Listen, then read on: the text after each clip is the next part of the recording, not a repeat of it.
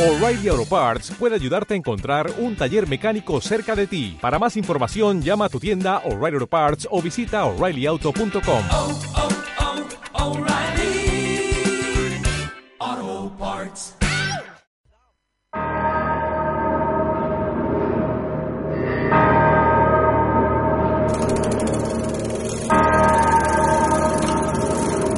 Aquí comienza Pata de Cabra, Aquí comienza Pata de Cabra.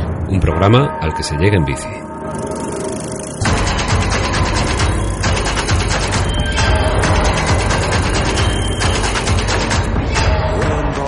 Muy buenas tardes, bienvenidas una semana más a Pata de Cabra, un programa al que se llega en bici.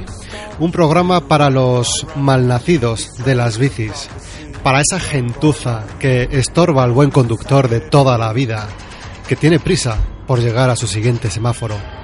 Un podcast para la gente que molesta cuando sube su chatarra de cercanías, para esos apestados de la bici que tienen que ir pidiendo perdón al mundo porque, qué hostias, solo intentan que tus hijos, a los que tantos quieres, tengan el suficiente aire como para llegar a fin de mes.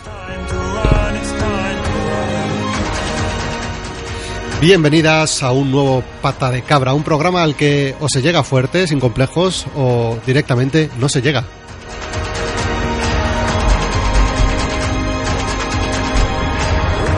Bueno, y después de esta presentación apocalíptica, hoy tenemos una sorpresa que nos hace mucha ilusión compartir con vosotros. Hoy la cabra se pone sus mejores galas para recibir a la tele.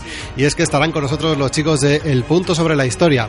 Además, eh, en el programa de hoy vamos a sintetizar la toma de la gran vía madrileña por el peatón con Neo J y con Manel. Y conoceremos, aunque solo sea por vía telefónica, a la persona que está detrás de la cuenta de Twitter, arroba al trabajo en bici. Os recordamos que estamos emitiendo desde los estudios de Agorasol Radio, radio libre, autogestionada y asamblearia y que te puedes poner en contacto con este grupo subversivo de ciclistas a través de nuestro Twitter, que es guion bajo pata de cabra guion bajo, en nuestra web www.patadecabra.es o incluso en Facebook, qué locura, ¿eh? Nuestro correo patadecabraradio.gmail.com para todo lo que queráis. Bueno, pues ya veis cómo viene el programa hoy, ¿eh? Mucho material para esta hora corta y rápida de pedaleo. Sara Roja, Sara, Sara Roja no, Sara Rojo, en la técnica, el profe Canalla y Neo J, Javi eh, también el que os habla aquí a los micros, estamos todos, así que si os parece, comenzamos.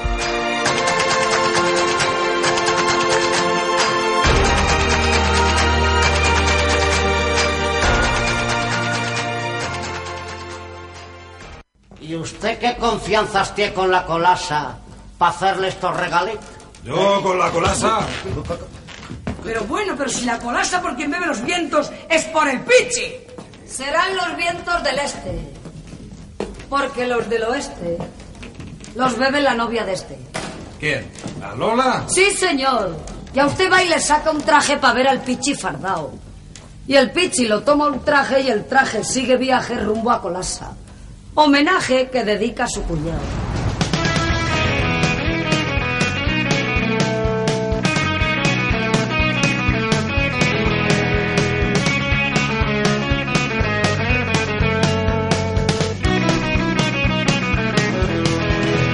Cuando vengas a Madrid, chulona mía, voy a ser temperatriz de lavapiés y alfombrarte con claveles la gran... Bueno, pues así hemos querido recibir hoy aquí en nuestro estudio a, a David y a Lorenzo. Hoy nos acompañan aquí, ¿eh? Es de- son del programa El Punto sobre la Historia. Seguro que os suena de la tele, ¿eh? De, o de YouTube, o de, bueno, en fin, o de incluso de la radio, ¿no? De, de Onda Radio. Dos tipos que se van moviendo por Madrid en bicicleta y por sus calles pues van encontrándose de bruces con la historia de la ciudad. Eh, les dijimos el otro día que se pasaran por aquí por el pata de cabra para charlar un rato y les gustó la idea, así que chicos, bienvenidos, ¿eh?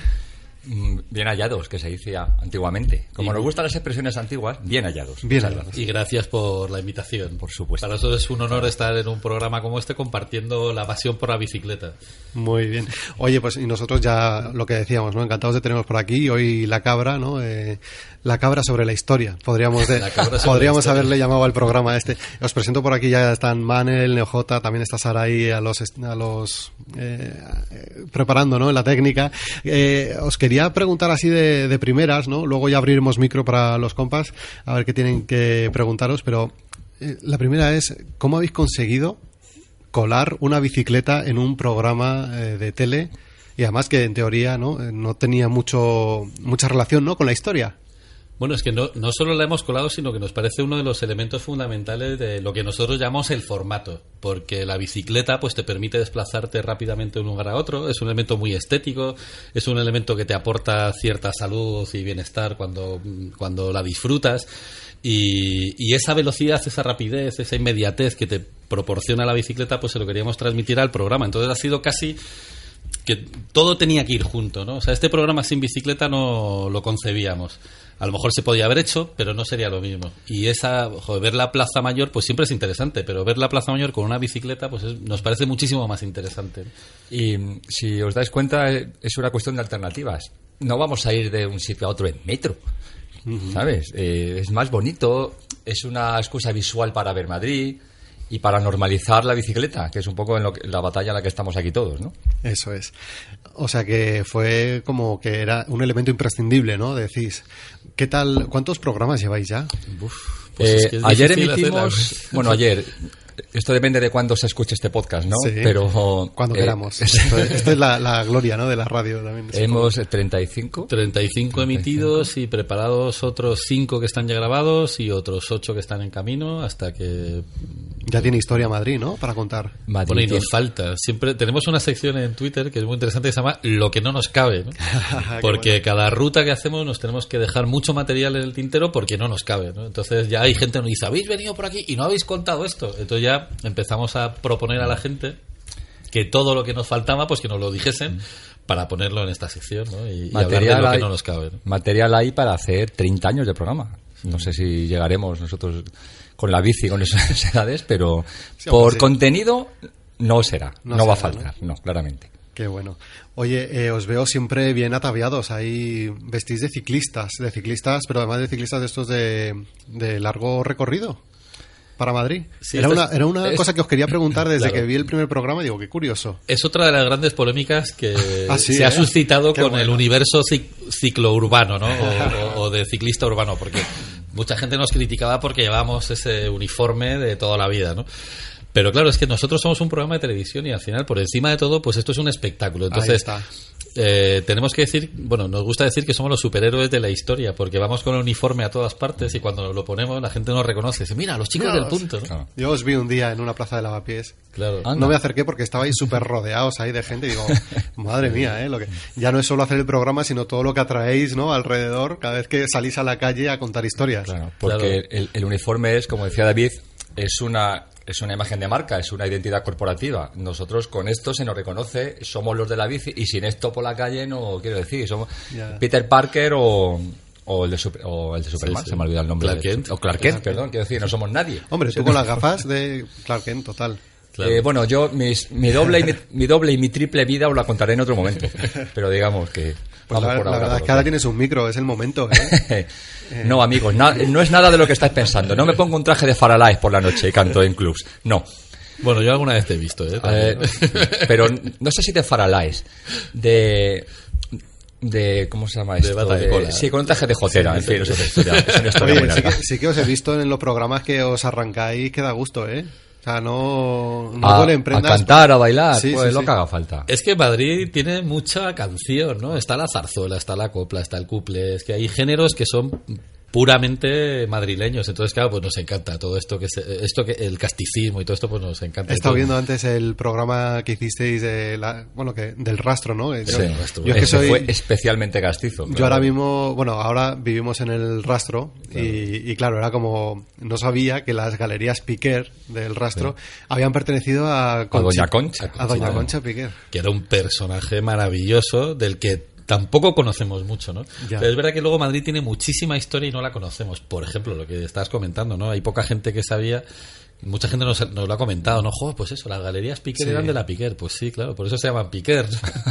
Entonces a veces hay cosas que son muy evidentes que caen por su propio pie y que no conocemos y, bueno, creo que la suerte que tenemos en este momento en Telemadrid es poder estar hablando de la historia de esta ciudad, que tiene muchísima historia y muchísimas historias que van mucho más allá de la propia historia, que hace que nos encariñemos con esta ciudad, ¿no? que al conocerlo, pues ves la ciudad con otros ojos. Y eso nos parece que también es muy interesante. ¿no?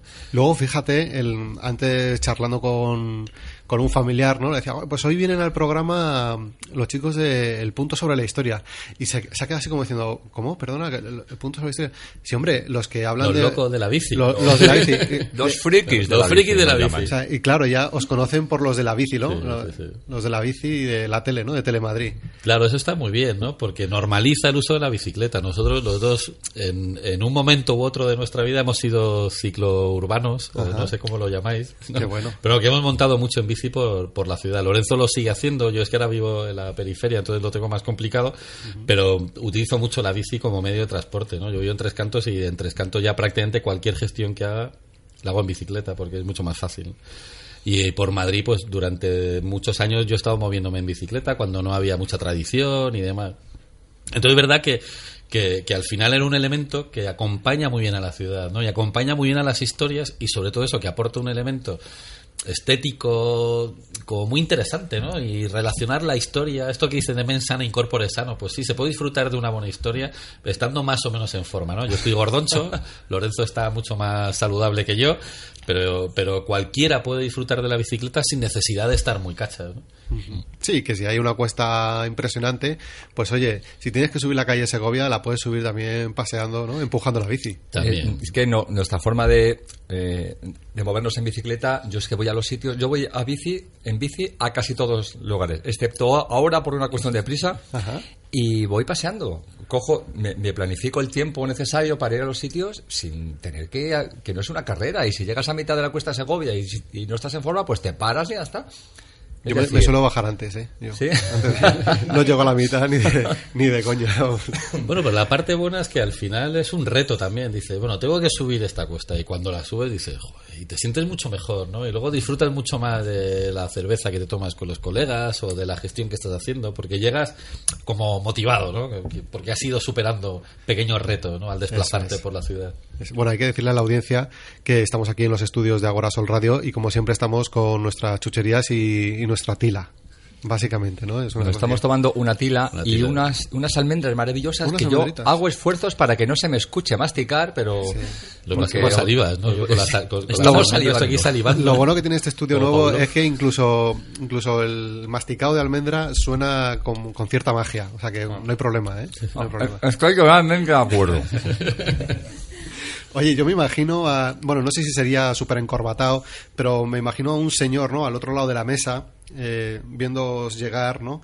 Y, oye, que queremos, queremos venderte un programa de historia ya de primeras, ¿no? Supongo Sí, que en la tele... le- Esa a la- frase ya asusta. A la Sí. gente le dices historia y como que, como que se echase un poco para atrás, ¿no? El, el ejecutivo de turno.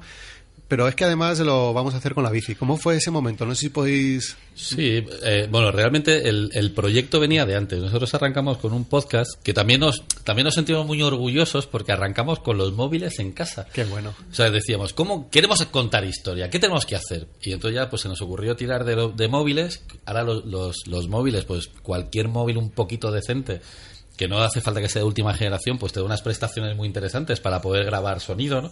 Y entonces nada, nos empezamos a escribir los guiones, nos, nos locutábamos ahí con el móvil, lo compartíamos, lo pegábamos todo, le poníamos una musiquita y ala, y entonces, enseguida, bueno, pues invitamos a todos los amigos a que participasen de nuestra experiencia y que escuchasen el programa. Y la primera semana tuvimos 3.000 descargas, que a nosotros que venimos Madre de la mía. tele, claro, no nos parecía mucho, ¿no? Pero poco a poco hemos visto que, jolín, es que es verdad que conseguir 3.000 descargas en una semana en un proyecto de historia, pues que era una cosa como que molaba, ¿no? Y que Sí, nos sí, permitía crecer. Y entonces, nada, pues con esta idea, pues eh, no- Lorenzo y yo venimos de la tele, llevamos, 20 entre, como decimos siempre, juntos más de 50 años en televisión. Clavaos. Y entonces dijimos, bueno, pues vamos a tirar, vamos a hacer algo de tele. Entonces involucramos a unos amigos, que nos, una gente, el equipo de Endor Digital Media, que es la productora que está produciendo el programa ahora. Hicimos un piloto con el criterio que queríamos darle al programa. Y cuando llegábamos a venderlo a las cadenas, eh, pues no contábamos de qué iba el programa. O sea, nosotros bueno. directamente decíamos, tenemos una cosa muy especial, es muy diferente y es una cosa que siempre hemos querido hacer y que nos parece que tiene un hueco en televisión. Qué grande. Y dábamos al play. Y cuando lo veían, pues es verdad que el piloto respiraba mucho de lo que luego fue el programa. Entonces, a la gente le gustó mucho y donde mejor encajó, pues lógicamente fue en Telemadrid, que, que necesitaba también este tipo de contenidos mucho más cercanos para, para explicar la ciudad y para, y, y para darle una historia a esta ciudad. Por- porque nosotros pensamos que esas historias son, como decía antes, pues lo que, lo que, lo que hace que la gente se enamore de una ciudad, ¿no? Conocerla y conocer sus pequeños secretos, sus rincones, sus historias. Aparte de haber conseguido ¿no? vender ese programa a Telemadrid, vosotros eh, lleváis mucho tiempo en televisión. Si no he leído mal, sois también guionistas. eh, sois- Es lo que somos. Es lo que Sois somos, básicamente guionistas. hoteles. Hombres del Renacimiento, ¿no? Se podría decir. De renacimiento, sí, bueno, del gótico flamígero. Yo siempre cuento un chiste de Forges que había, ¿no? Que, que ponía un hospital y fuera todos los médicos fumando, ¿no? Y ponía una televisión y fuera todos los profesionales leyendo, ¿no? Entonces, Sí. como que parecía que era incompatible, ¿no? Pero es verdad que, bueno, la, la- la suerte que hemos tenido en televisión es que, aparte de que te permite tocar todos los palos, pues que la gente en general que hace tele, pues a pesar de que yo creo que los dos hemos hecho mucho mucho programa muy bien hecho, a la que hay, hay cierta gente que considera tele basura, pero que yo no lo considero así porque creo que es tele muy bien hecha, pues todos tenemos muchas inquietudes y hay mucho historiador en televisión, hay mucha gente pues muy involucrada con la cultura también. ¿no? Lo que pasa es que luego otra cosa es que te pones el traje profesional y, y tienes que hacer entretenimiento, que es lo que hacemos. ¿Y qué es lo que hacemos en Telemadrid? Nosotros hacemos entretenimiento. Lo único que como nos apasiona la historia, hemos vestido la historia de lo que sabemos hacer, que es el entretenimiento. Oye, ¿qué bici tenéis? ¿Qué bici gastáis? Pues son dos bicicletas marca Fuji. Fuji. eh, si no recuerdo mal, no te sabría decir los modelos, eh, la verdad. eh, que son un, un préstamo de una tienda amiga y la verdad es que son impresionantes. Eh, Otro de los temas que nos han medio criticado en, en algunos foros ciclistas es que no son bicicletas. ¿Cómo son los foros ciclistas, eh? De verdad, es que a veces os molesta una mosca que pasa. Bueno, eh, porque no son bicicletas, digamos, estrictamente urbanas. Pero Sí. la verdad es que queríamos algo muy híbrido y. Sí.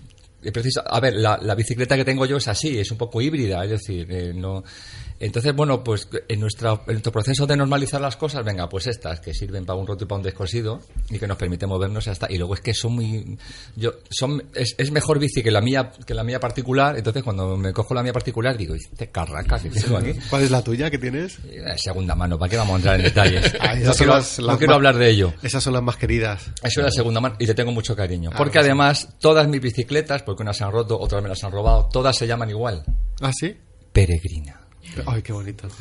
De hecho, la bici del programa se llama Peregrina la suya y la mía Candela, que está bautizada con el nombre de mi niña mayor. Ah, vale. Digo, del, del bar de lavapiés donde muchas veces se acaba También, también. también. mucho, mucho, mucho Candela. ha habido, sí. Ha habido mucho candela, ¿no? En esta vida. Oye, qué bien. Eh, ¿Y pata de cabra tenéis en las bicis? Pata cabra, no, y esta es, otra gracia. Es también. una gran. es un eh, eh, Yo sueño todas las mañanas con tener una pata de cabra, porque llegamos a, los, llegamos a los sitios y tenemos que poner la bici. Y entonces, esto de. A ver, amigos, el que no tiene bici tal vez no sepa que. No es tan fácil dejar una bici apoyada en una pared sin que se caiga para atrás, sin que se caiga para adelante, sin que se resbale. Amigos, debería haber cursos de capacitación profesional para apoyar bicis en farolas. ¿Eh? Entonces también hay una ardua polémica, Ardua polémica. con lo de con lo de la pata de cabra, ¿no? Ah, de, sí, también. de Tables, no sé si le conocéis, Sí, pues siempre todos los Un programas saludo nos de Tables. saludo. Todos los programas nos dice, "Oye, ¿qué pasa con la pata de cabra?", ¿no? Bueno. Bueno, y de hecho este rolling gag casi que podemos decir en todos los programas y todos los viernes en, en Twitter pues hizo que acabásemos aquí con vosotros, Sí, porque a raíz de la pata de cabra, pues nos citó, os citó a vosotros y ahí fue cuando Y surgió ahí es donde nos conocimos, la sí, sí. invitación, ¿no? Así que nuestra, nuestra gran polémica es el nombre de vuestro programa. ¿Qué os parece? la pata de cabra. Pues os pata te- de que os cabra. te- eso hay que solucionarlo, pero cuanto De alguna antes, manera, ¿eh? ¿tú crees, Todo- no? Yo creo que de aquí del estudio no salís sin una pata de cabra, ¿eh? Pues si os sobra alguna, lo que yo no sabría es atornillarla. También Claro, es te lo que digo. luego Eso tiene menos. su técnica también. que Vosotros no os la lleváis, luego ya, que... Ya vamos al taller del, cuñado, que es muy, que es muy socorrido. Sí, esto es, lo- es de todas formas también os diré que es una promesa que siempre hacemos a todos los que pasan por aquí. de- les prometemos patas de cabra y luego al final Pero nunca. luego nada, ¿no? luego Vale, nada de nosotros damos chapitas. Vosotros Ah, sí. que deis Que mira, pata no- de cabra, me parece. No, no hemos traído. No hemos traído fíjate, chapitas. hay estamos fallo. descuidados. Nosotros también tenemos chapitas, pero tampoco. Creo que tampoco hemos traído. Yo prefiero una pata de cabra, si no te importa. Sí, vale. Claro, Y chapita. aparte voy a meter la cuña, es que encima acabamos de presentar libro, con lo Ah, cual ¿sí? también tenemos ya Y un tampoco libro, lo hemos libro traído. Oye, cuéntame, que tampoco hemos traído. cuéntame esto del libro, por favor. Pues esto del libro es básicamente que dentro del proyecto, pues como siempre queremos seguir haciéndolo crecer y crecer y pensamos que no tiene límite o por lo menos no tiene un límite a corto plazo, pues a ver, yo, yo he publicado varios libros y, y pensaba que el formato libro de una ruta ciclista por Madrid donde se conocía la historia, pues que tenía podía tener cabida, ¿no? Sí. Y al final eh, la editorial La Librería, que es la que nos lleva un poco el asesoramiento eh, histórico de, de todos los guiones, pues se lo colamos también. En general, en general vamos engañando a la gente. Mira, no, tú no va- vas a flipar. Y la gente pues al final lo compra. Y el libro la verdad es que está muy apañado, ¿no? Como decimos, es el mejor regalo para estas navidades. Para... Voy a completar con otra frase de, así de, la- de la época que es para niños de 0 a 99 años, que se decía antiguamente. ¿Cómo, cómo me mola vuestras voces, eh? Yo creo que vamos a hacer, si te parece, Manel, NJ, vamos a hacer un poco de meta radio, ¿no? Aquí. Uy, nos encanta todo lo que Radio- sea meta. Uy, no, radio, perdón, radio, sobre ra- radio sobre radio, Radio ¿no? sobre radio. Eh, eh, ¿podéis, podéis cantarnos aquí para que quede grabado un... Estás escuchando Pata de Cabra. ¿Con qué Vaya melodía? Si nos ¿eh? das una melodía... Pero con una melodía o, o Esta con No, un tono. a pelo, a pelo. Esto es a capela. Mira, ¿no? pata de cabra es el pata de cabra de toda la vida. Pero le estás escuchando cómo arrancamos ahí. Imaginemos que Pata de Cabra es un programa nocturno. Imaginémoslo, Ahí sí. va. Venga. Bienvenidos a Pata de Cabra. No, pero ha dicho cantarlo, ¿no? Ah, Bueno, como cantar, queráis, ¿eh? ah, Claro, claro, claro. Podéis locutarlo también, ¿eh? No. Hello and welcome to Pata de cabra. Come on. Básicamente es que- un indicativo a pelo como yo. man. Estamos perdiendo un poco la vergüenza ya Oye, muy haciendo grande. este ¿eh? programa. sí. Pero hay con penetración aquí, ¿eh? A ver, es que llevamos muchos años. Eh, nos conocimos en la universidad. Sí. De hecho, si os acordáis, aquellos momentos de cuando, cuando tenías que matricularte, que tenías que ir a un sitio a, hacer, a hacerte fotos carné en la universidad. Yo era el que hacía fotos carné y él, él fue uno de los fotografiados por mí. Yo un usuario y de repente llego a clase y me lo encuentro. y yo, Y- pero tú eres el que me acabas de hacer la foto. Y dices, sí, señor. Y desde Ya. entonces, esto era primero de carrera. Primero de hace, carrera. puf, Qué tela. En un año provecto ya. en fin, 1900, 1989. Por ahí. Por ahí. Madre mía, me, me acabas de, muchos años. me acabas de trasladar a, a una peli de, o no, a, a Capitán a la Triste, ¿no? Algo Sí, así. algo así. ¿no? Bueno, capi- un poco antes que a la triste fuimos nosotros. sí. A la triste fue siglo XVII. Decía por la voz, ¿eh? Lo Por decía por la voz. bueno, no sé si NeoJ, Manel, que están por aquí, tienen también alguna preguntita para vosotros. Hasta ahora han estado muy calladitos. Venga, sí, están, están disfrutando. Sí, por favor, NeoJ. Eh, a ver, hola, ¿qué tal? Hola, amigo. Yo quería, bueno, que me contaréis alguna anécdota de vuestra relación bici-coche, cómo lo lleváis cuando vais con la bici por Madrid, mm, alguna Pues- anécdota que tengáis. Tenemos una de hace tres días, de la última grabación del programa. Eh, vamos por la calle grabando con las camisetas o cuando vamos en bici o con el equipo grabando. En realidad casi todo el mundo nos dice, bravo, qué buen programa, qué majos sois, qué graciosos, enhorabuena, le gusta mucho a mi abuela. Vale. Y también a veces nos cruzamos con coches que desde la propia ventanilla, ¡eh, cómo mola, chan! Vale, entonces, como tenemos esta dinámica, de repente veo un taxista, un taxista que nos adelanta Nos pita. nos pita, nos adelanta y nos grita y yo con, estoy espero que va a decir algo así. Entonces yo digo, gracias, gracias. Y me doy cuenta de que lo que ha dicho es que tenéis que ir en fila india. y digo, y digo bueno, ya, ya es tarde para replicarle. Y, y eso fue hace tres días, lo cual me lleva a otro debate. Yo pensaba, vale, es que aunque vayamos en fila india, tenemos derecho a ir por el centro del carril y no, nos vas a poder adelantar no. igualmente. Tenemos que ir, tenemos que ir por ¿No? el centro Es de la con lo cual, claro. Es. Entonces, y es esto donde fue- te ven bien, donde te ve todo. Pero igual Amigo taxista, si nos estás escuchando, Un saludo. quedamos a la salida de algún sitio. Tenemos un, un- la respuesta igual hasta es, hasta es buena porque le- el hombre se habrá quedado descolocado. Habrá- le habrán dicho, y es porque, me- porque me ha dado las gracias este tío. claro, ha dicho, eh, ah, bueno, Pues qué bajo y qué educado. Acabas de desactivar un taxista. Exacto. ¿Cómo desactivar un taxista en dos simples pasos? Con dos sonrisas. De todas formas, a ver, yo era usuario de la bicicleta urbana en el año 89 cuando iba a la facultad y Eso ha era- cambiado muchísimo. eso era Mordor, ¿no? Ha cambiado muchísimo Mordor, la sí. sensibilidad. Yo creo que ahora hay, hay más por lo menos hay más respeto, ¿no? No todo el mundo respeta la bicicleta, pero sí que hay más sensibilidad porque, porque hay muchísima gente que utiliza la bicicleta. O para Sí. desplazarse Se por ven la muchas- ciudad, se ven muchas más. O para, o, para, o para irse al campo a dar una vuelta o lo que sea. Con lo cual es verdad que esta sensibilidad también social pues se nota mucho, ¿no? Y sí que se- yo de hecho dejé de montar en bicicleta porque llegó un momento que me estaba jugando literalmente la vida. Año 91 pues, pues eso, pues había mucha gente que que hacía todo tipo de barbaridades, pero es que era todo el mundo, era general, porque ahí sí que incordiaba la bicicleta. Y ahora, bueno, pues hay mucha gente que se siente ofendida porque, porque vamos en bicicleta, pero hay mucha gente que también lo entiende. Claro, como sabéis, es un, un- fenómeno nuevo que es, digamos, lo que está pasando ahora con la bicicleta, la explosión de la bicicleta. Es un fenómeno nuevo y cuando un fenómeno nuevo hay sensibilidades que hay que ajustarse, tenemos que acostumbrarnos unos a otros. Entonces, es un, es un, es un mapa, de, eh, es terra incógnita y todos tenemos que cartografiar un poquito eso y acostumbrarnos. Es un, es un proceso, pero estamos en ello. ¿no? Y nosotros también somos muy de criticar a los ciclistas, porque Sí, hay muchos sí, ciclistas sí. que va por la acera a 80 por hora, muchos ciclistas que se saltan los semáforos, semáforos muchos ciclistas que no respetan los pasos de cebra. Entonces, también hay una cierta agresión del ciclista al peatón. Entonces, lo bueno de montar en bici es que al final yo soy peatón con niños, soy ciclista con niños y soy conductor con niños también. Y te das cuenta, claro, eso te da cierta perspectiva al final, ¿no? De que, de que bueno, cuando tú conduces siempre piensas que tienes la razón, por definición.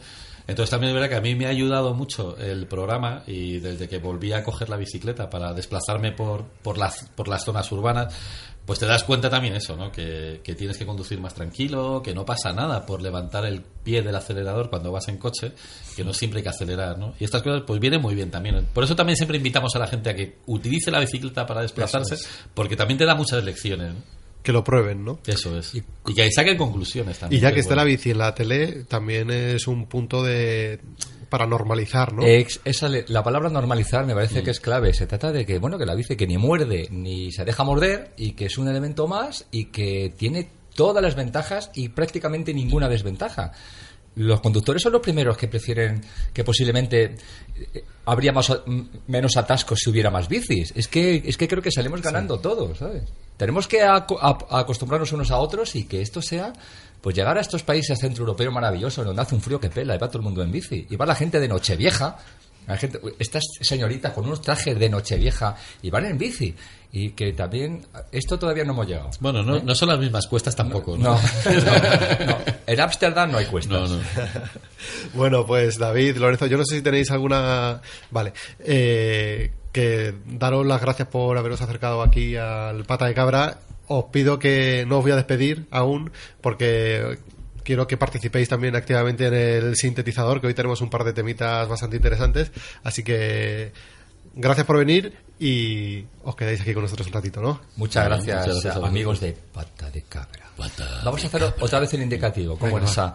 Y hasta aquí nuestra breve intervención en Pata de Cabra. ¡Pata de cabra! Buenos días, Madrid. Son las 7.37 de la mañana. Un día más la ciudad amanece nublada. La temperatura media asciende paulatinamente. Sin embargo, no hace falta ser el hombre del tiempo para saber en qué dirección sopla el viento. Maldita quema ropa, mi peña se desboca. Me falta saliva, me sabía sangre la boca. Maldita quema ropa, mi peña se desboca. Me falta saliva, me sabía sangre la boca.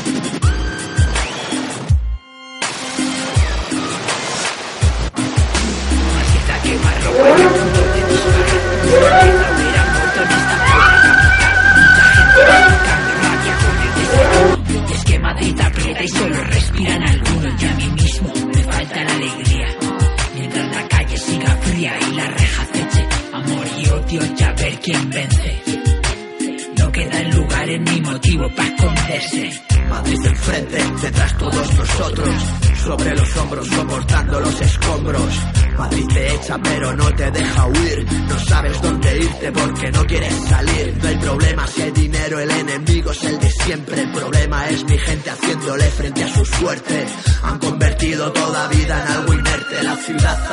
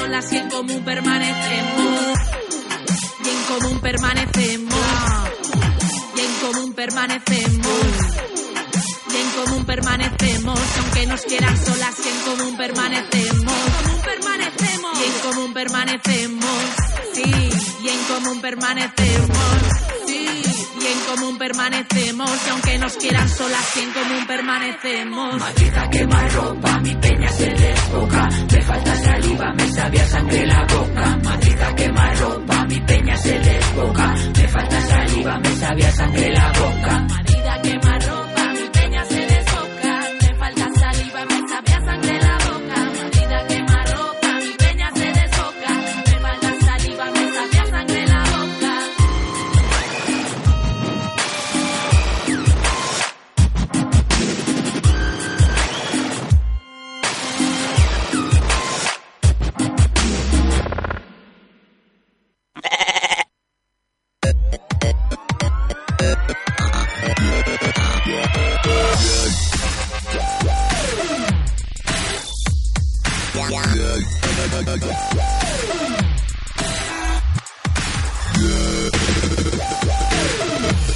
Bueno, pues encendemos el aparatito que tenemos por aquí ¿eh? y ya con el sintetizador en on.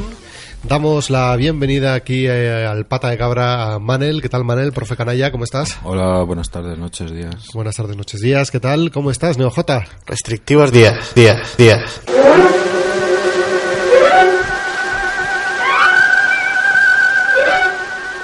De los responsables de aplicar el protocolo anticontaminación poniendo por delante nuestro derecho a, respirar aire limpio frente al de coger el coche hasta para comprar el pan. De los responsables de prohibir el aparcamiento en la fase 2. De los que a punto estuvieron de prohibir la circulación a la mitad de los automóviles en la fase 3.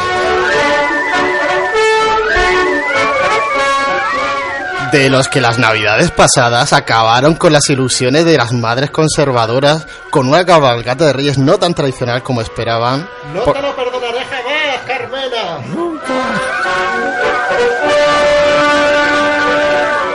Porque Bob Esponja mm, no incumple la tradición, claro.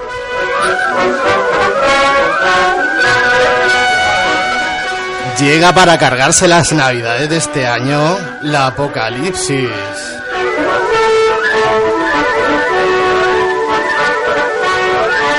Am- ampliar las aceras de la Gran Vía y restringir el tráfico.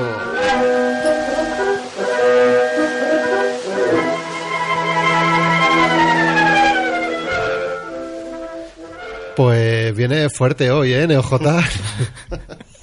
viene con, con las Valkyrias y La todo. de con toda la fondo. Valkyria que las ha dejado aparcadas ahí abajo. A, a ver cómo mejoramos esto ahora, ¿eh? Ha, ha llegado el apocalipsis. Lo siento mucho, pero esto de restringir nuestro derecho a ir con el coche por la Gran Vía no puede ser. Esto Hasta ha aquí hemos llegado. Hasta aquí hemos llegado, Carmena. No te, lo, perdono- no te lo perdonaré jamás. Perdona que me meta brevemente, pero ¿cómo se aparca una valquiria? Yo tengo otra pregunta más. ¿Qué es zona una- verde. ¿Qué es una Valkyria? Bueno. Ahí lo dejo. ¿Qué pegatina lleva de contaminación? Cero emisiones. Cero emisiones las Valkyrias. Bueno, eh, NeoJ ya acaba de desvelar de qué, de qué va el sintetizador de hoyo, ¿no? Uno de los temas de los que, que queremos tratar, que es eh, la repeatonalización, podríamos llamarle, de la Gran Vía madrileña. Para los que nos escucháis desde fuera, mm, deciros que, a ver, en Madrid, digamos, una de las arterias principales que corta la ciudad es la Gran Vía. Ocurre que es eh, una calle de doble sentido de vehículos, ¿no? Creo que tiene como tres, cuatro carriles por cada sentido, ¿puede ser, Manel? Dos, creo que dos carriles de coches y un carril bus. Ahí está el profe Canalla, como siempre, ilustrándonos. Pues el caso es que luego, además, a eso se le suma unas aceras que para la cantidad de gente que suele ir al centro de compras, no es una de las grandes arterias también de compras, pues siempre se antoja como bastante pequeño, ¿no? El espacio que tenemos para el peatón. Esta vez, Navidades, eh, la gente tiene muchas ganas de comprar, tiene muchas ganas de ir al centro, a ver a Cortilandia y tal, bueno, en fin, eh, hacer un poco de vida navideña. Y eh, desde el ayuntamiento han dicho, bueno, pues vamos a ampliar esa acera ganándole sitio al coche. Más o menos es lo que ha ocurrido, ¿no? Sí. Ya ha entrado en vigor ayer por la tarde. eh, ya pusieron unas vallas cortando, ganando dos carriles a, a la acera y ya se ha podido ver un poco el, el efecto que ha tenido. En, en Twitter la verdad es que ha habido reacciones de, de todo tipo, Eso sobre todo es. muchas críticas, claro, porque cómo va a haber un atasco en, en Navidad, en un puente en Madrid, eso es una cosa nunca vista. la- No ha pasado nunca. ¿eh? No ha pasado nunca, no, no sé, ¿lo ¿Cosas en recordáis? No. Creo que hubo una vez uno, pero hace... Pues el de ayer fue culpa del corte de la Gran Vía. bueno. Eh, sí que es verdad, ¿no? Es el- la gran vía, ¿no? Todas las tardes, todas las tardes, noches así, cuando llega el fin de semana suele embotellarse bastante. Y ayer, pues, supongo que ocurriría lo mismo, pero con algún carril menos, ¿no? Y con el efecto de que ha empezado el puente de la Constitución y viene mucha gente a Madrid pues a pasear, a ver las luces, ir al teatro, entrar a algún centro comercial y esas cosas. Y bueno, todos los años ha habido atascos. Al final todos los años ha llegado un momento en que se ha tenido que cortar la Gran Vía en algún momento porque hay demasiada gente. Este año se ha cortado antes y bueno, pues parece que parece que esto es el caos. Mira, yo quería decir, eh, yo la verdad es que en Navidades siempre me, me he paseado por aquí, por, por la Gran Vía, eh, por el centro, y la verdad es que la- la- las aceras de la Gran Vía las evitaba a toda costa, me refiero andando. Eh, porque es que era imposible andar sin que te cho- chocaran con bolsas, te dieran en la cabeza, en, en- no pudieras avanzar dos metros sin, sin tener que pararte a, a hacer el paso a alguien. Yo creo que es una medida que, que, que- que la- los ciudadanos lo, lo llevan pidiendo durante mucho tiempo, un poco unas aceras más anchas en Navidad, ya que eh, hay mucha gente que viene aquí de compras. Entonces, no sé, los comerciantes cómo lo ven. Yo, algún comentario. Los que- comerciantes. sí, por favor, sí. Sí, vamos, ahí. Eh, eh, casualmente la Asociación de Comerciantes de Preciados, Carmen y Arenal, eh, que son, para los que escuchan desde fuera de Madrid, son casualmente tres calles que están peatonalizadas, salieron protestando diciendo que, que este que restringir el tráfico era perjudicial para los negocios. Repito, o sea, están, es una asociación de comerciantes que tienen sus negocios en calles que están peatonalizadas. Sí, es un poco. Supongo que no sé, no sé si están pidiendo también que se abra el tráfico otra vez en Preciados. No, no sé si se acuerdan que no se puede aparcar en, en ninguna parte de la Gran Vía. Bueno, no, Aguirre tampoco. Aguirre igual tiene permiso especial, pero, pero en general... Pero solo la- para sacar dinero del cajero, ¿eh? Hay que decir que, que el tráfico no se restringe totalmente. Se- los autobuses, la- los taxis y los vehículos cero emisiones eh, sí que tienen permitido entrar, además de las motos y las bicicletas. Y los Y los residentes. residentes. Y los residentes. Importante. Sí que a mí me surgen varias dudas y las voy a dejar aquí sobre la mesa a ver si me sabéis responder. La gente que quiera ir, por ejemplo, a un parking, ¿no? Que haya en la Gran Vía, ¿no? Eh, ¿Puede acceder o esto también está restringido? Eh, han puesto eh, rutas eh, que te llevan a los, a los parkings públicos que hay por la zona, entonces sí que se puede seguir yendo. Sin tener que pasar por la Gran Vía, ¿no? Sin- y tra- tratando sobre todo de pasar por la Gran Vía. Se han hecho como itinerarios eh, por otras por calles laterales, incluso calles que eran APR, pues a lo mejor algún itinerario que se ha permitido. Hay otra cosa también que, que se ha hecho, que también es muy, importante, que es impedir, eh, pro- bueno, prohibir el aparcamiento de motos en la acera. Que en principio, según la DGT, debería estar prohibido siempre, pero aquí se hace la vista gorda. En este caso, en la Gran Vía no se va a poder aparcar motos en la acera y han habilitado un par de sitios para dejarlas en los alrededores. Yo sobre eso quería comentar. El otro día me jugué una cerveza que perdí porque pensaba que, que estaba prohibido totalmente aparcar la- las motos en la acera y parece que no. Que, que si la acera es de más de una, no sé si eran 3 o 4 metros, Tres. de 3 metros se pueden aparcar, pero paralelo, en paralelo a la calzada. O sea, mm, en la acera, pero no como la hacen normalmente que la ponen en, en perpendicular, sino paralelo. Se podría dejar. Esa, esa es la, la- la ordenanza de Madrid, que la, la tuve que mirar otro día. Y, Es un poco lioso porque si es un poco más corta creo que tienen que ser en, en oblicuo para que la gente pueda, para que no bloquee. Y siempre, la primera parte dice que tiene que ser en calzada. Y después, si no hay sitio en calzada y no hay sitio para motos, subidas a la acera. Tiene que ser una acera ancha, no pueden estar pegadas a, la, par- a, la- a las paredes A de, la pared, las, de las fachadas por, que- por razón de que los, eh, la gente con visibilidad reducida eh, utiliza el borde de las paredes para guiarse con los bastones y una moto por ahí pues les provocaría pues golpes, por ejemplo. Bueno, otro de los temas, yo no sé si tienes por ahí algún Bueno, me, hizo gracia uno de Chache, eh, un amigo del programa, que dijo, mañana he pasado coche crítica en la, en la Gran Vía para protestar por su cierre. Mi crítica. derecho a contaminar. Junkies del atasco. Hashtag. La coche crítica, sí. Pues más de uno, ¿eh? La verdad. Se va a meter ahí. Eh, Ayer entrevistaban en la tele a...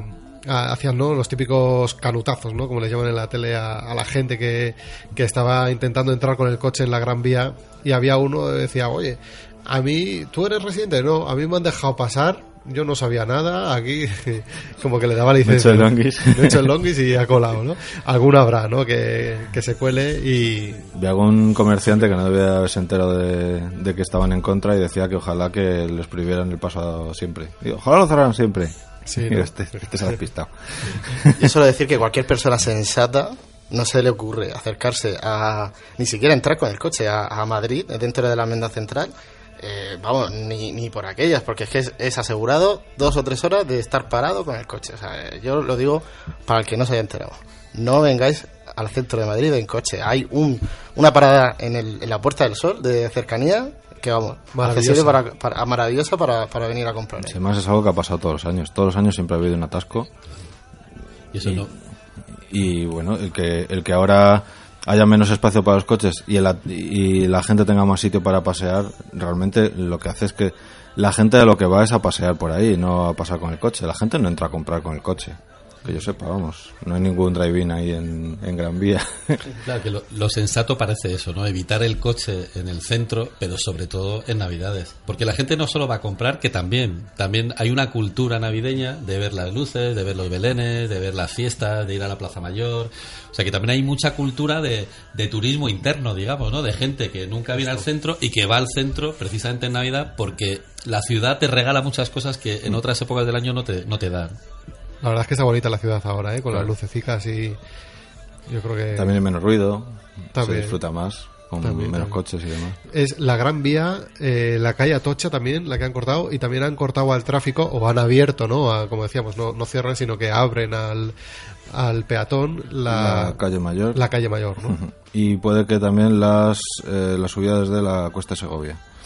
La subida desde la calle, por la Mm, calle Segovia, ¿no? sí, Sí, sí. que es verdad que, yo no sé cómo lo veis, pero esto también puede traer eh, flujo de tráfico en vez de que, o sea, buscan alternativas, ¿no? La gente busca alternativas, la gente que usa el coche para todo y va a traer al centro gente que, pero por otras vías, ¿no? Por ejemplo, calle Toledo, no sé, hay, hay como varias, varios puntos de acceso que puede ser que ahora se vean perjudicados, ¿no? Por estos cortes. Sí, decían que a lo mejor la zona de la zona de Príncipe Pío, Ronda de Toledo también podía tener, pero Claro. por allí también eh, va a haber refuerzo de policía para dirigir a la gente hacia hacia afuera. Hacia afuera.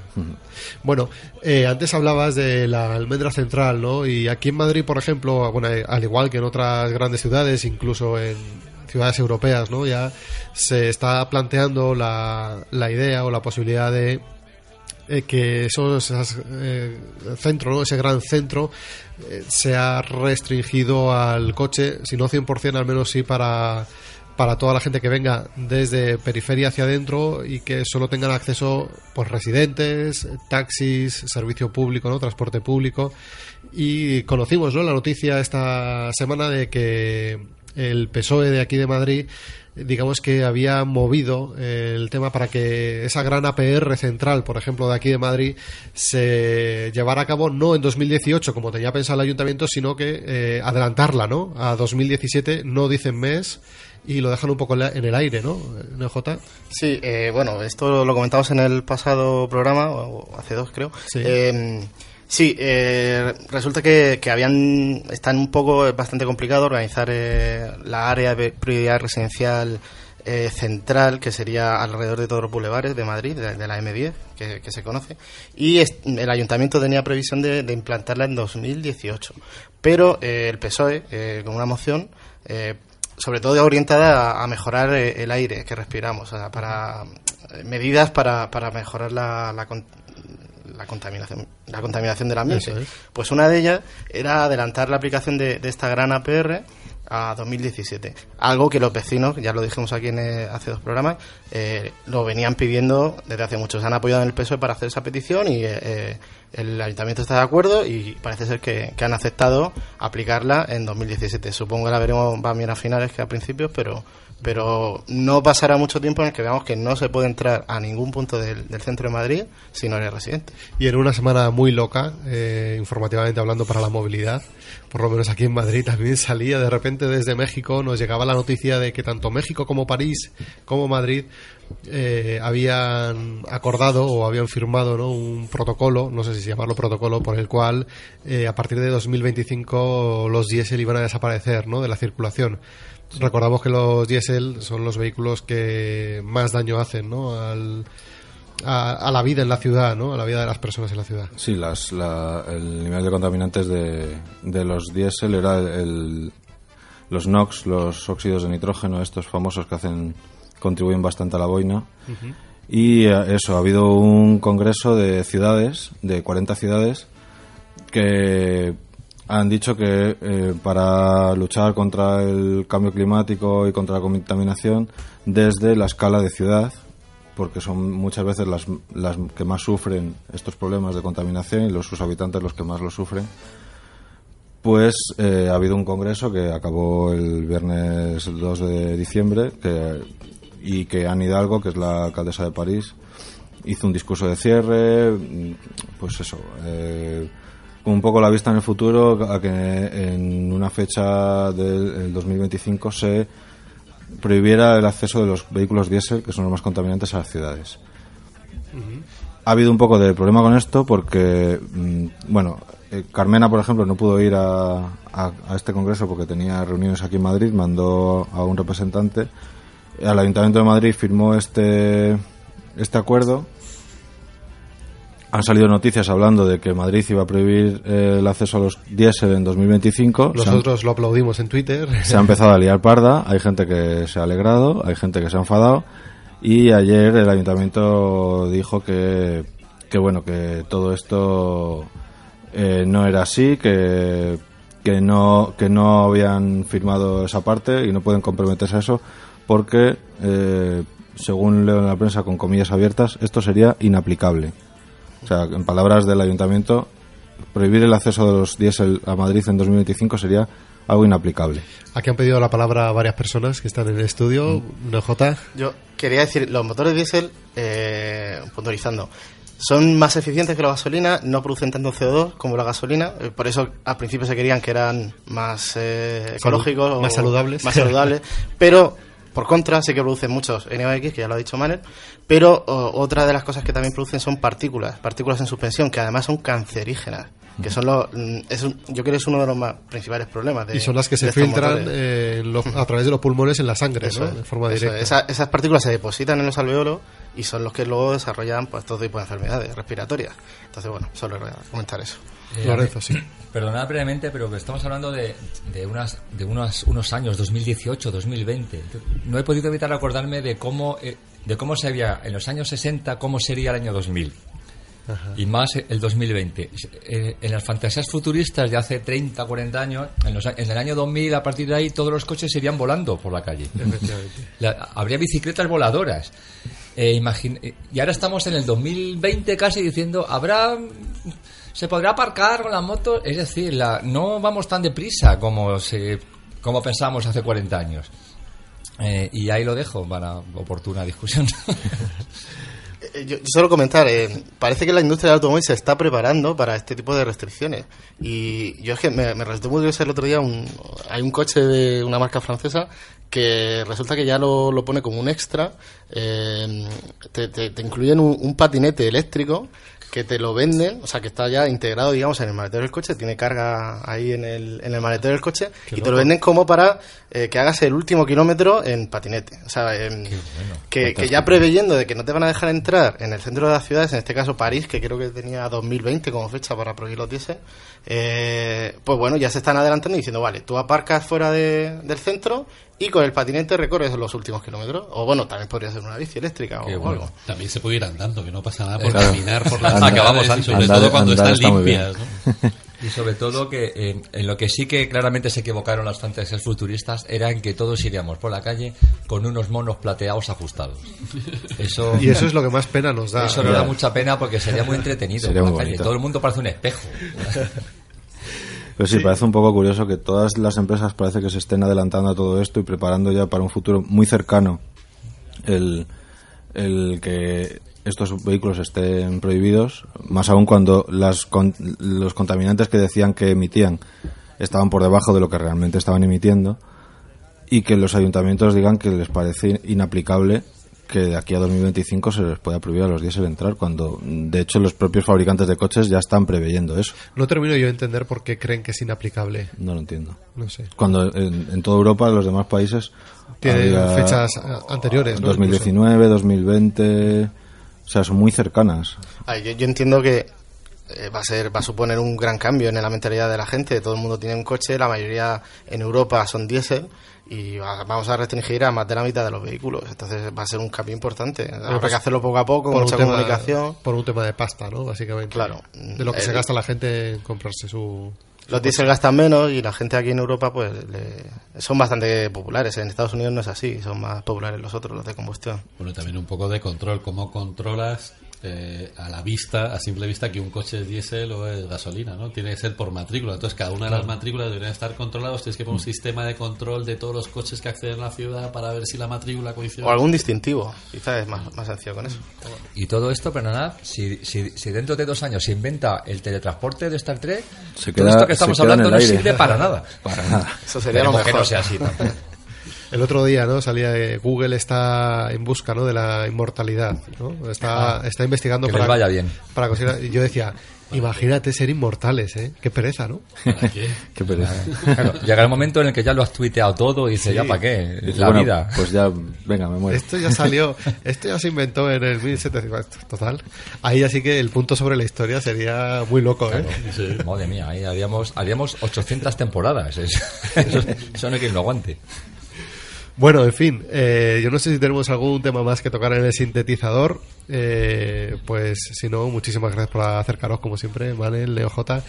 Eh, ahora nos vamos a ir con una entrevista que hemos realizado vía teléfono. eh. Sabemos que muchas veces la calidad que, que ofrecen ese tipo de entrevistas telefónicas pues no es muy buena, así que ya directamente os pedimos perdón por, lo- por el, el ruidillo que pueda tener ¿no? La técnica. Haced un esfuerzo porque es muy interesante, eso sí que hay que decirlo, que hablábamos con Oscar del trabajo en bici. Así que chicos, nos vemos la semana que viene. Bueno, no, en 15, en 15 días, ¿no? En 15 días. Muchas gracias. ¡Pata de cabra! Bueno, pues estamos con Oscar, eh, que si os lo presento así tal cual, pues quizá no suene de mucho, pero si ya digo eh, que es la persona que está detrás de la cuenta de Twitter, que es al trabajo en bici, yo creo que sí que ya más o menos nos vamos haciendo, nos vamos haciendo una idea. Y pues nada, ya de primeras te saludo. ¿Qué tal, Oscar? ¿Cómo estás? Muy bien, Javi, buenas tardes y un saludo a todo el mundo. Muy bien. Per- Encantado de estar aquí con vosotros. Perfecto, nosotros encantados de tenerte también. Oscar, quería, quería preguntarte primero, ¿no? De ¿Cómo surge la idea de generar una cuenta de Twitter que gire en torno a, o que gire toda, ¿no? En torno al, trabajo en bici, en el fomento del trabajo en bici. Eh, por accidente. Como, creo que como casi todo el mundo en Internet, estas cosas acaban por accidente. Yo tenía una cuenta, bueno, sigo teniendo una cuenta en la que publico recetas de cocina y hablo de cocina. Y poco a poco, cada vez, una vez que empecé a ir a trabajar en bicicleta, cada vez hablaba más de bicicleta. Entonces llegó un momento en que, bueno, esto, ¿por, por qué no lo saco de aquí? ¿Por qué no hablo de bicicleta en otro sitio donde solo hable de bicicleta y de mis experiencias de, de ir al trabajo en bicicleta?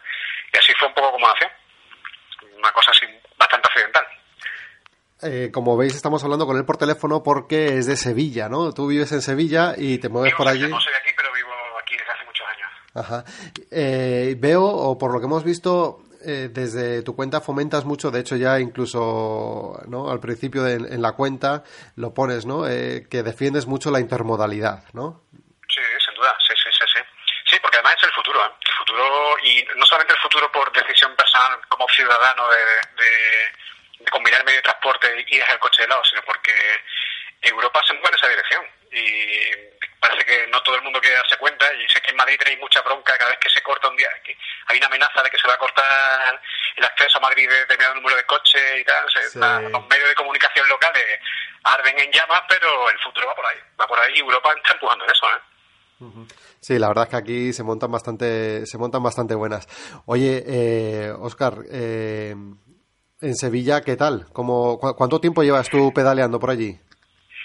Pues pedaleando en Sevilla uh, como unos 12 años por ahí. No, no siempre he pedaleado en Sevilla porque yo siempre he caminado mucho y me he movido mucho en transporte público. Además soy una de esas personas que se sacó el carnet de conducir muy tarde y a desgana y realmente no me gusta conducir. Y yo tengo como, como andando y en transporte público tenía suficiente, mm, me iba bien y no necesitaba bicicleta. Llegó un momento en que cambié de trabajo, eh, ya estaba más lejos y no tenía mucha comodidad para ir en transporte público y empecé a utilizar el, el servicio de, eh, de alquiler de bicicleta. Bueno, eh, primero con una bici propia, la bici de Sebici, que es el sistema de bicicletas públicas de aquí de Sevilla, y finalmente volví a mi bicicleta, me compré una nueva bicicleta y desde entonces no he vuelto al coche. Oye, ¿qué bicicleta tienes? Varias. Ahora mismo solo tengo dos. Tengo una bicicleta de montaña, una genérica del Decathlon, y tengo una racesa de, de carrera que a raíz de que tuve un accidente bastante gordo con la bicicleta la transformé en bicicleta de paseo para hacerla más, más urbana. Tuve otra bicicleta más de carrera que acabé regalándola porque tres bicicletas ya no cabían en casa. Claro, el problema del espacio, ¿no? Como nos pasa. Pequeño drama de... El tema de la pata de cabra lo tienes resuelto, ¿no? Imagino. Mm, ¿Qué? Perdona, no, no, no sé de qué me hablas. ¿Qué- a ver, como- ¿ti- ¿Tienes pata de cabra o, o te tenemos Por te- eso intentaba llevar la conversación. No tengo pata de cara. Pues nada, desde aquí nos encargamos, le decimos aquí a NeoJ que empaquete una y que te la mande para allá. Oye, vamos a hablar de Sevilla, porque claro, llevas 12 años pedaleando por allí, imagino que habrás visto muchas Sevillas, ¿no? Muchas ciudades distintas a lo largo de estos 12 años. Sí, sí, sí. Y, he- visto mucha transformación de Sevilla, porque, mm, bueno, ya sabéis, aquí el, el modelo de Sevilla es paradigmático. Siempre se habla de la, la capital ciclista del sur de Europa, Sevilla. Y eh, es cierto que eh, hasta cierta medida lo ha sido, lo, lo es. ¿no? Aquí ha habido un incremento de la bicicleta bastante importante. Pero tiene mucha, muchos claroscuros, tiene mucha sombra ese, esa subida de la bicicleta en Sevilla. ¿eh? Aunque, aunque hay una realidad, que es un aumento del número de bicicletas, no, no todo es como se cuenta por ahí, ni todo es como se vende. Eh, pero sí que es verdad que...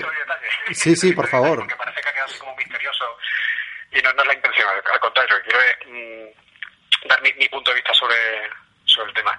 Aquí es, cierto que hay un incremento muy importante del número de bicicletas a raíz de la construcción de la red de carriles bici, que se hizo una inversión muy importante. Recuerdo la cantidad, alrededor de 40 millones de euros el total. Aumentó mucho el número de bicicletas, casi se dobló el número de bicicletas y hubo un pico en 2011 de casi 72.000 usuarios diarios de bicicleta. Pero desde entonces el número de kilómetros de carriles bici ha aumentado, pero el número de ciclistas ha descendido. Y de hecho el año pasado eh, bajó un 15% respecto al máximo histórico. Y la última medida que hay publicada. ¿no? Entonces, que el tema del carril bici tiene, su lado oscuro, ¿eh? Ajá. O sea que digamos que el, el aumento de los carriles bici en Sevilla ha ido directamente, o sea, ha sido directamente proporcional al descenso de, de ciclistas. No, aquí, aquí tienen la, la, la postura oficial es que a raíz de que se construyeron los carriles bici ha aumentado el número de bicicletas y si no crece más el número de bicicletas, sino que crece es porque no se construyen más carriles bici. Y eso, bueno, eso es ligeramente discutible como poco discutible. Porque sí ha aumentado el número de kilómetros de carriles bici, de, originalmente recuerdo que eran 140 kilómetros por ahí. Este año está previsto que lleguen a los 180 o 200 kilómetros. Es decir, en los últimos, es cierto que los últimos cuatro años ha crecido poco y en el mantenimiento, bueno, son más y son menos. Ha crecido poco el número de kilómetros de carriles bici, pero ha aumentado. Aquí no se ha destruido carril bici, se ha seguido construyendo carril bici, pero el número de ciclistas se ha reducido.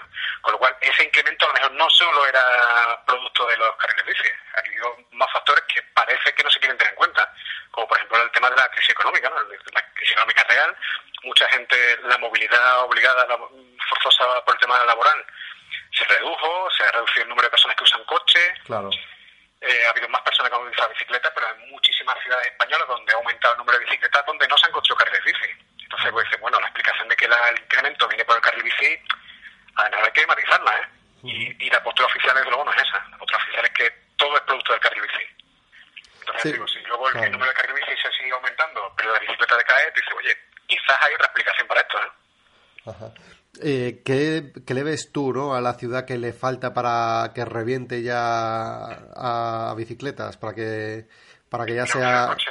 Aquí fundamentalmente refiero al coche. Es decir, si tú eh, no pones trabas al número de coches que hay en la ciudad, si el número de coches eh, se mantiene o crece, nosotros competimos y debemos competir en espacio en la ciudad con los coches, no con los peatones.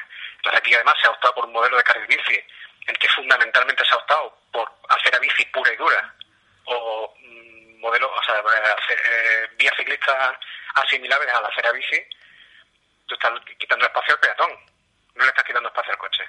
Entonces, mientras tú no le quites espacio al coche y no limites el acceso al coche al centro, no limites, no eh, trabajes la línea de que el coche no pueda acceder a la anilla, a la almendra central de la ciudad, la bicicleta no va a acabar explotando. Mientras el coche tenga facilidad, porque además el, el, principal número de, de ciudadanos que ha, que ha ido a la bicicleta venía de caminar o de transporte público, muy poco venía del coche, porque al coche no se le pone traba. Entonces, ese camino Allí, recorrido. allí en Sevilla eh, tenéis algún tipo de, como aquí en Madrid, que hay APRs, ¿no? Áreas de prioridad residencial o como ocurre en otras ciudades en las que se bloquea el centro, ¿no? A la entrada de, de, de coches o como incluso en Barcelona, que hay como la- las llamadas superislas, ¿no? Eso No, no, no, no. Aquí existió, existió un plan centro en el que se limitó el acceso del coche al centro. Y a raíz de que entró el anterior alcalde del PP, Zoido, ahora ministro Zoido, una de las primeras medidas que tomó fue eliminar esa restricción. Acceso libre al coche al centro. Y creo que el acceso limitado del coche al centro, que coincidió con la construcción de los carriles bici, también impulsó mucho el uso de bicicleta, porque muchas personas encontraban que la única manera de acceder al centro era la bicicleta. Claro. Entonces, yo digo, es un- suma y sigue. que- Eh, no sé, no sé si eh, la ciudad, eh, Sevilla es una ciudad amable para la bici. Mm, Ya no solo te pregunto por la geografía, que también, sino también por la actitud sí son, son mu- aquí hay muchos factores que hacen que Sevilla sea, Sevilla y otras ciudades mm, similares, mm, a millar la bicicleta en cuanto a clima, en cuanto a orografía, porque Sevilla es una ciudad muy plana, un clima muy benigno. De hecho, el problema que suele haber en otras ciudades, que es aquí ese problema casi no existe, porque aquí hay pocos meses de lluvia y pocos meses de frío que te impidan coger, bueno, frío que te impida coger la bicicleta jamás. Y lluvia que te impida coger la bicicleta puede ser 15 días al año como mucho. Aquí el problema es el contrario, aquí el problema es que llega el verano y a las 4 de la tarde tienes 45 grados. Claro. Entonces el, el problema es el contrario, el calor. Entonces por la mañana es fantástico ir al trabajo en bicicleta, porque hace sol, una temperatura maravillosa de, de 20 grados, pero llegan las 4 de la tarde y tienes 45. Claro. Ese sí es un problema. Pero eh, Sevilla es una ciudad bastante amigable con la bicicleta. Bastante amigable con la bicicleta y bastante cómoda para recorrer en bicicleta, independientemente de los carriles bici. Lo que pasa es que también te adolece de un, de un grave defecto que tienen la mayoría de ciudades de este tamaño, que ha mm, convertido muchas avenidas en autopistas urbanas. Entonces, mm, determinadas zonas, cruzar determinadas zonas de Sevilla tiene su complejidad porque, porque acabas cruzando en autopista. Entonces, muchas avenidas, muchas avenidas sobre todo eh, que dirigen a los polígonos. Entonces, mm, muchas personas que quizás utilizarían la bicicleta para ir a su trabajo no lo tienen tan sencillo porque tienen que hacerlo finalmente por eso, por una aut- autovía urbana. ¿no? Claro. Claro. Oye, de todas formas, entonces, eh, ¿qué podríamos sacar o qué, qué cosas podríamos o se podrían copiar de Sevilla, tú que la estás viviendo y que también eres consciente eh, por las redes que, que tienes en Internet, que eres consciente de otras realidades de otras ciudades, claro. Pues a pesar de lo que he dicho, una cosa interesante a copiar de, de Sevilla es parte del modelo de carril bici. Es decir, porque aquí uno de los grandes defectos que tiene el, el carril bici en Sevilla es que es acera bici. O sea, aquí el 60%, y además son datos del ayuntamiento, ¿eh? el 60% del carril bici en Sevilla es acera bici, pura y dura. Pero además tiene entre vías compartidas y sendas bici, que no dejan de ser asimilables a la acera bici, eso suma casi el 80% de, de las vías ciclistas. Casi el 80% son acera bici. Entonces eso es un problema serio a la hora de que una ciudad sea amable con el peatón y, o amable con cualquier ciudadano que se desplace por ella. Pero hay otra parte en la que se decidió, y creo que, que muy inteligentemente, quitar zonas de aparcamiento y convertirlo en carril bici puro y duro, carril bici de calzada, en algunas avenidas donde el tráfico es avenida con muchísimo aforo, en el que se circula muy, muy rápido, se decidió hacer allí un carril bici segregado, puramente segregado, eh, que protegía la bicicleta y no invadía espacio de peatón. Entonces entiendo que es una solución que en determinadas zonas puntuales es la, la mejor para todos. Mejor para tráfico, mejor para bicicletas, mejor para peatones. Y creo que eso debe copiarse, debe copiarse porque es una buena solución para vías con mucho tráfico. Pero Muy bien. no todo es copiable de aquí. Claro. Ya me imagino que eh, lo que decías, ¿no? Que algunas cosas sí, otras no te las quedabas. Bueno, oye, pues, Oscar, eh, yo no sé si tienes algún dato más que aportarnos, algo que quisieras decir. Si no, eh, muchísimas gracias. Sí. Quizás eso ya podemos quedar todavía para hablar con tranquilidad Ajá. sobre cosas que se están moviendo aquí en Andalucía. Un poco me gustaría que habláramos mm, sobre una futura ley que va a ser aquí, la ley andaluza de movilidad sostenible, en el que se incide mucho en la movilidad peatonal, en movilidad en bicicleta, en los transportes no motor, o sea, la, movilidad no motorizada. Pero creo que eso podemos hablar todavía con más tranquilidad. Genial. Oye, ¿Te parece bien? pues sí. A- Sí, sí, sí. Otro día quedamos y hablamos de ese plan, ¿no? Entonces. Sí, sí, sí, porque creo que es un tema interesante. Además, estamos entroncando con la estrategia española de movilidad sostenible. Yo creo que es un tema curioso. Porque se incide también mucho en el tema de, de la movilidad laboral y de moverse al trabajo, dar facilidades al trabajador que va en bicicleta. Eh, cre- Creo que es interesante que le dediquemos un rato un día. Genial. Muy bien. Oye, pues, Oscar, muchísimas gracias por haberte acercado aquí al, al Pata de Cabra. Un abrazo. Pata de cabra. Con el viento de cara.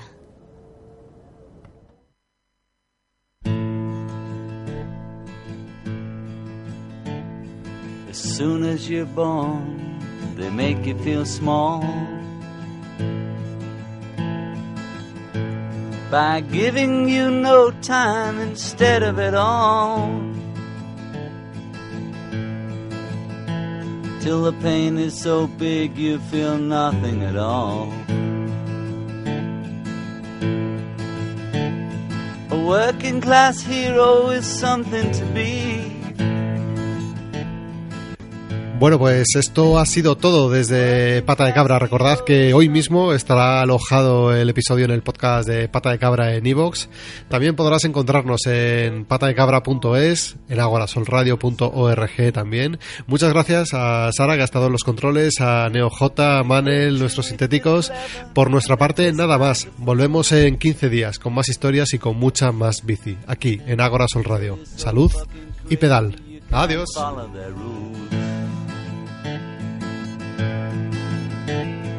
A working class hero is something to be.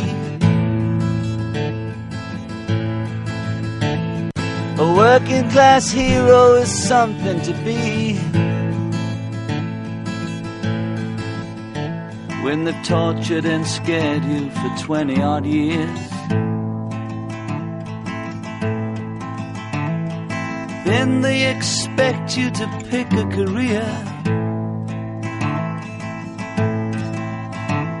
When you can't really function, you're so full of fear. A working class hero is something to be.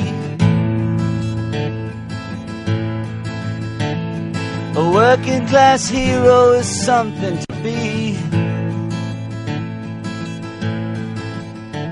Keep you doped with religion and sex and TV. And you think you're so clever and classless and free. But you're still fucking peasants as far as I can see. A working class hero is something to be. A working class hero is something to be.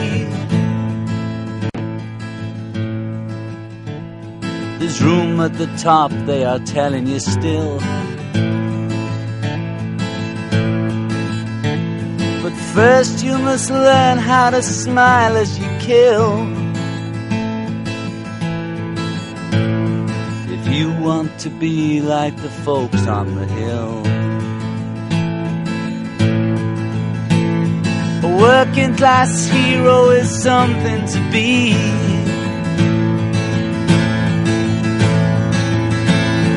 A working class hero is something to be.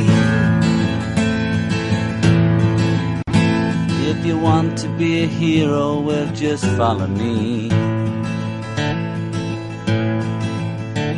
If you want to be a hero, well, just follow me.